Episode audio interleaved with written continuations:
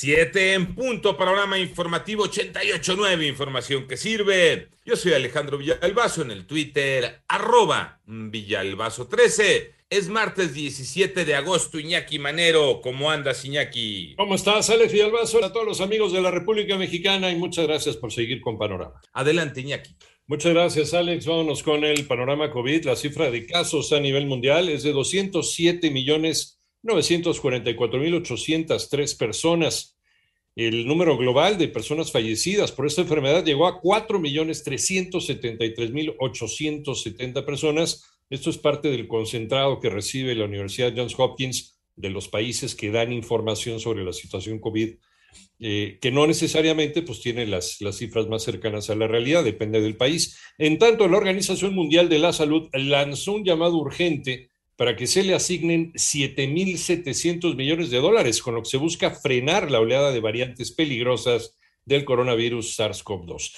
Y vámonos con las cifras de la pandemia en México, porque las tiene Moni Barrera.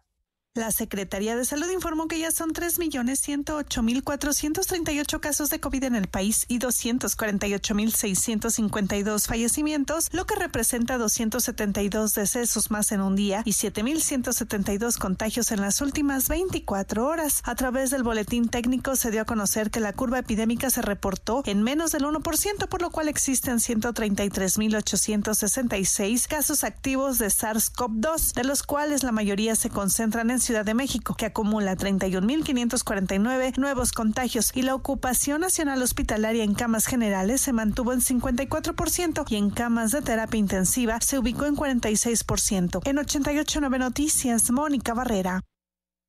En tanto, el Comité de Moléculas Nuevas y el Subcomité de Evaluación de Productos Biotecnológicos de la Comisión Federal para la Protección contra Riesgos Sanitarios, la COFEPRIS, emitieron una opinión favorable sobre la vacuna de Moderna para uso de emergencia contra COVID-19 en personas de 18 y más, 18 en adelante.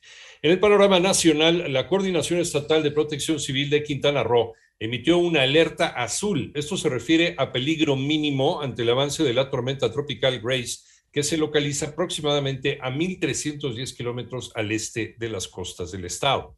Ya fueron identificados los seis motociclistas que fallecieron en el accidente del domingo pasado en el kilómetro 51 de la autopista México-Cuernavaca, tres de ellos procedentes de la capital del país y tres más del Estado de México, entre quienes se encontraba una menor de edad. Por otra parte, autoridades de las Fuerzas Armadas informaron que hasta el momento sí se tiene considerado llevar a cabo el desfile militar del próximo 16 de septiembre con una duración de dos horas, aunque aún no se determina si habrá público presente. Y hasta el momento, el saldo de la explosión de ayer en un edificio de apartamentos en la avenida Coyoacán, en Ciudad de México, es de una persona fallecida, 29 lesionadas y graves daños al inmueble. El gobierno de México fijó su postura respecto a lo que está ocurriendo en Afganistán. Toño Aranda. Ante el Consejo de Seguridad de la ONU, el gobierno mexicano condenó las acciones violentas que fueron perpetradas por los talibanes en su reconquista de la capital de Afganistán, Kabul, después de la salida de las fuerzas militares de Estados Unidos. En su intervención, durante la reunión urgente convocada por el Consejo de Seguridad de la ONU, Alicia Buenrostro, representante permanente alterna de México ante la Organización de las Naciones Unidas, refrendó que el gobierno mexicano condena los ataques deliberados en contra de la población civil por parte de los talibanes. México rechaza la vía de la fuerza y de la violencia. Mi país igualmente deplora de manera inequívoca los ataques deliberados contra la población civil. Los reportes de ejecuciones sumarias, restricciones y censura de medios de comunicación son señal de alarma para la comunidad internacional. Para 88.9 Noticias, Antonio Aranda. En el panorama internacional, los talibanes anunciaron eh, Hoy martes, una amnistía general para todos los funcionarios del Estado, a los cuales exhortaron a volver a trabajar normalmente, dos días después de haber tomado el poder en Afganistán. Y el Consejo de Seguridad de las Naciones Unidas señaló que la comunidad internacional debe garantizar que Afganistán no se convierta en caldo de cultivo para el terrorismo bajo el gobierno talibán.